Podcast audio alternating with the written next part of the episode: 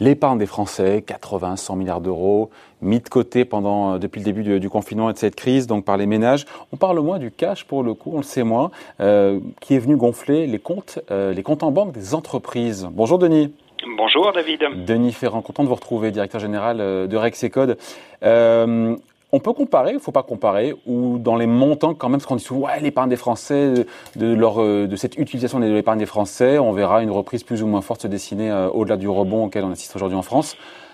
Au niveau des entreprises aussi, il y a beaucoup de cash qui est accumulé. On n'en parle pas beaucoup, et c'était votre idée de sujet d'ailleurs.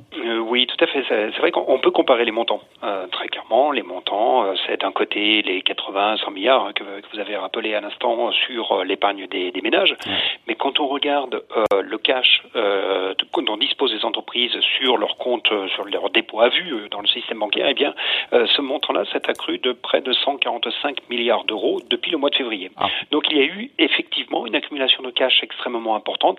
D'une certaine manière, les entreprises ont consolidé fortement leur position liquidité et consolider fortement leur trésorerie au cours de, cette période. Donc là, en, termes de montant, on arrive même à quelque chose qui est tout à fait exceptionnel, qu'on n'avait jamais vu par le passé, c'est le fait que le montant des dépôts euh, des entreprises dépasse le montant des dépôts effectués par on les parle des dépôts donc sur les, comptes bancaires des entreprises Oui, les, dépôts sur les comptes bancaires, oui, oui tout à fait. Donc vraiment, les, montants bruts de ces dépôts sont supérieurs désormais pour les entreprises par rapport aux ménages. On compare ces sommes, cette euh, épargne thésaurisée, on la compare ou on la compare pas euh? Après, on va expliquer, on va se poser la question d'où ça vient, etc. Ça, mais on peut comparer ou c'est plutôt la même chose? Alors, on peut comparer les montants, euh, c'est tout à fait légitime. Mais en revanche, euh, la, comment dire, la, euh, la dimension économique n'a rien à voir. Entre ceux qui procèdent d'une épargne des ménages, où là c'est vraiment un, un, objectif dans un premier temps. Ça a été une épargne forcée, on le sait, hein, c'était le fait que l'on ne pouvait pas consommer, et désormais c'est beaucoup plus une épargne de précaution que semblent accumuler les ménages face à la crainte d'augmentation du chômage. Ça, c'est pour le versant ménage. Pour le versant des entreprises, il faut regarder non pas uniquement les dépôts qui sont euh, constitués par les entreprises, mais également d'où ils viennent. Or, ces dépôts ah. sont aussi le reflet de la très forte augmentation de l'endettement des entreprises qui est intervenue sur la période récente. C'est euh, l'augmentation avec euh, les PGE. Hein, ah, c'est ça, attendez, je vous coupe, c'est ça. Donc le cash, la trésorerie des boîtes, en fait, je veux dire, c'est pas du bon cash. C'est les PGE, les prêts garantis les, les, crédits, donc voilà, qui ont été en, fait, oui, distribués il faut, à taux réduit. Exactement. Et qui sont venus, qui n'ont pas été consommés. D'ailleurs, c'est ce que nous avait dit il y a quelques jours François Asselin. Il m'avait dit, je crois, 50-60% euh, des PGE n'ont pas été consommés par les entreprises. C'est ça, en fait, elles sont. Ils oui, sont venus, oui, ce, ce, cash est venu, enfin, ce, ce, crédit, cette dette est venue sur leur dépôt oui, exactement. Mais sachant qu'il y a différentes natures de dettes. Hein. Quand on regarde les crédits bancaires des entreprises, en gros, ils ont augmenté pour la même période de référence que celle que j'évoquais tout à l'heure. Là, quand je dis 147 milliards de dépôts en plus, ça se compare à environ 110 milliards de crédits en plus pour les entreprises. Mais il y a d'autres dettes qui sont intervenues. C'est notamment tous les, euh, toutes les dépenses en termes de cotisations sociales et les impôts qui ont été, euh, dont les versements ont été retardés. Hein. C'était une ah. instruction fiscale. Ouais, mais, ça participe aussi. Denis, c'est pas du. Pardon, c'est pas bon. Ben, voilà, c'est pas du bon cash et c'est pour cela que ça se distingue de l'épargne des ménages. C'est-à-dire que l'épargne des ménages, c'est pour se constituer, si vous voulez, un peu une, grosse poire pour la soif. Pour le coup, la poire est importante hein, cette fois-ci. Mais du côté des entreprises, c'est un cash qui s'envisage par rapport à un montant de dépenses viendra inexorablement. Ce sera les dépenses pour le remboursement de cette dette qui est accumulée. C'est aussi une dépense qui viendra avec le redressement de l'activité. On sait que ce qui se passe toujours, c'est que vous avez une augmentation des besoins en fonds de roulement que vont avoir les entreprises dès lors quand que l'activité redémarre. Quand il faut lancer l'activité, quand il faut reconstituer des stocks, il faut voilà, il faut il y a ce qu'on appelle le BFR, pardon, le besoin fonds de roulement quoi. oui, tout à fait. Le, le, BFR réaugmente au fur et à mesure que l'activité progresse. Et donc d'une certaine manière, cette euh, cette accumulation de cash, c'est beaucoup plus de l'anticipation de dépenses à venir ouais. remboursement des prêts qu'une véritable épargne. Et c'est en cela que si vous voulez, on peut comparer les montants, mais ce n'est pas du tout le même objet économique. C'est pas si réjouissant parce qu'on se dit c'est pas le signal que les boîtes sont hyper profitables, que ça a redémarré. Non, c'est qu'elles mettent de côté parce qu'elles savent que la facture de la crise va arriver. À la fois, effectivement, les reports de cotisations euh, sociales, fiscales, il faudra bien les payer. Effectivement, éventuellement rembourser son crédit ou le, ou, le proroger, financer la reprise d'activité. Donc voilà, donc. Euh, tout à fait. Donc on se dit quoi alors?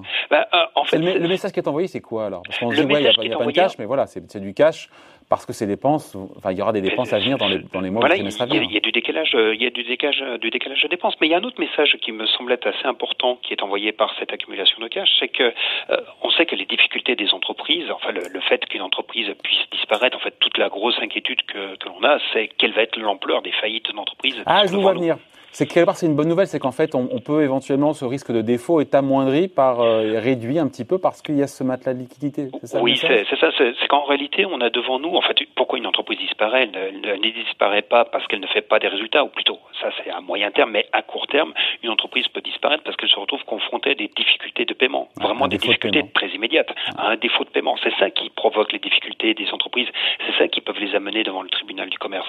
Or, avec cette accumulation de cash, qui est, entendons-nous bien, c'est une observation de nature macroéconomique. Je ne fais aucun distinguo selon les situations particulières des entreprises et on a certainement une dispersion très forte autour de cette moyenne. Mais avec cette accumulation de cash, c'est d'une certaine manière euh, le fait que l'on repousse l'échéance et difficultés de paiement qui peuvent intervenir devant les entreprises, qui peuvent être devant les entreprises.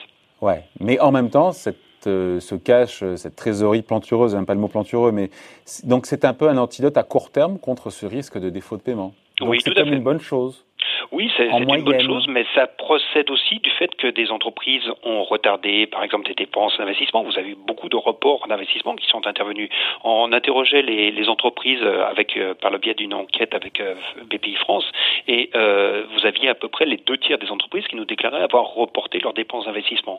Eh bien, ce faisant, ça participe également à cette consolidation de la position de liquidité des entreprises, mais au risque de voir s'amoindrir leur capacité à accroître dans le, dans le futur parce que leur, leur investissement, leur appareil de production n'aura pas été renouvelé comme elles auraient pu, euh, comme elles auraient dû le faire initialement avant que n'intervienne la crise du Covid. Donc voilà, donc en conclusion, Denis, accumulation de cash, mais c'est pas le même cash que les particuliers. Le montant est très important, encore plus important que celui des Français, mais il a vocation déjà à être euh, dépensé. Voilà, c'est pas c'est pas un cash qui viendra, qui servira à l'investissement. Oui, c'est un cash défensif, on va dire. C'est un cash défensif, hein, parce que de toute façon, les, enfin, les entreprises ont eu, le, comme tout le monde, le, sol s'est dérobé sous leurs pas, et donc dans ces moments-là, eh bien, c'est ceinture bretelle pour tout le monde, et donc on constitue euh, des liquidités qui permettent bien de voir venir euh, les écueils, les échéances qui vont se manifester. Il nous reste juste 10 euh, secondes. C'est pas le sujet du jour parce qu'on en parlera juste après avec Jean-Hervé Lorenzi de, de la, reprise du rebond en France. Vous voyez quoi sur les derniers, derniers indicateurs spontanés de l'activité? Vous voyez quoi? Parce qu'on a, on a beaucoup dit la consommation des Français s'est largement reprise juin, juillet, mais ça, ça, pourrait se tasser un petit peu. Dans... Vous en pensez quoi? Qu'est-ce que vous voyez chez Rexecom? Oui, c'est vrai qu'on a eu peut-être la, la, phase. Là, on a eu la phase de rattrapage et cette phase est en train de chercher son relais. Et attention sur la consommation, c'est la consommation de biens qui a rebondi et qui a dépassé son niveau pré-confinement. Ce n'était pas le cas de la consommation des services. Là encore, l'hétérogénéité est très importante. Il faut faire attention aux moyennes, toujours regarder la moyenne et la dispersion autour de la moyenne. Bon, et donc en cette rentrée, vous, euh, fallait qualifier encore une fois le. Est-ce que ce rebond est en train de se transformer en reprise ou est-ce que ça sera juste un rebond? Mais Pour nous, un, on a titré un papier que l'on a sorti auprès de nos adhérents il y a quelques jours. Un rattrapage ne fait pas une reprise, dans le sens où ce on aura véritablement de la reprise quand les dépenses, bah, pour le coup celles des entreprises, auront redémarré. Pour l'instant, on n'y est pas encore. On a eu ce rebond. Maintenant, on est en train de passer dans une phase où euh, bien on cherche les relais et dans un premier temps, ça va être euh, une croissance un peu plus un peu plus plate. Mais l'Insee a sorti ce matin une, une, excellente note de conjoncture qui est un petit peu sur cette ligne, qui est l'idée que, eh bien, on a le, la configuration en vol d'oiseau qu'évoquait le, le, gouverneur. de la Banque de France. Mmh. C'est une configuration qui me semble se manifester plutôt sur la période actuelle. Allez, merci beaucoup. On se retrouve très vite. Hein. Denis Ferrand, donc directeur général de Rex Code. Merci, bonne journée. Bonne journée.